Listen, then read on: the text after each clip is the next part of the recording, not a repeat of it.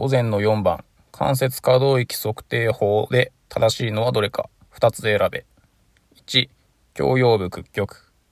2、頸部屈曲。3、健康体居上。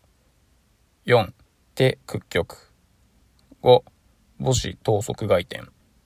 えー、1番、え、基本軸が仙骨後面にあっていて、移動軸が微量に合っているので、第7頸椎じゃないかなと思うんですよね。第7頸椎、あ、第1胸椎から第5腰椎だったと思うんですけども、結んだ線。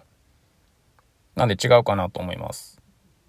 で、2番、頸部屈曲は、移動軸が第7頸椎から、えー、外後頭流器科だったと思うんで、まあ、これですごい中途半端なところにあるんで違うかなと思います。で、3番は、えー、基本軸が、なんか胸骨からの垂直線みたいな感じですけど、多分両肩部を結ぶ線とかだったと思うんですよね。なんで違うかなと思います。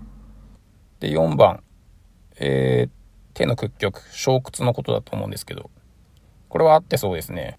基本軸が頭骨で、移動軸が第二中手骨だと思うので、合ってるかなと思います。